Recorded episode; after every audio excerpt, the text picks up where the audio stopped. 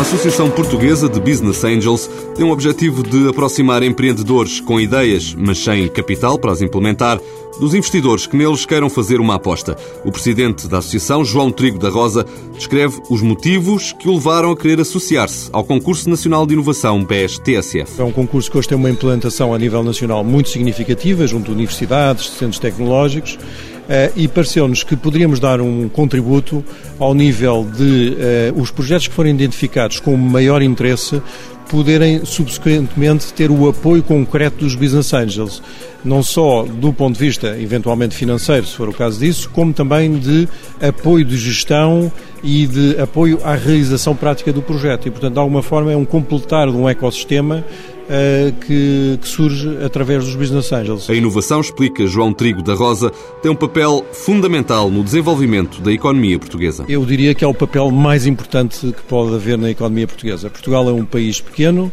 que dificilmente se diferenciará através da escala ou de fatores de, de competição de, do tipo mão de obra barata. Portanto, há que identificar as áreas onde nós temos um capital intelectual eh, diferenciador, apostar na inovação e apostar eh, na passagem, digamos, deste capital intelectual para a economia, ou seja, empreendedores que queiram arriscar e, e, e, transformar as ideias em projetos concretos que venham a ajudar a desenvolver o nosso tecido económico. Razões da Associação Portuguesa de Business Angels para se associar ao Concurso Nacional de Inovação BES-TSF. Mundo Novo, um programa do Concurso Nacional de Inovação BES-TSF.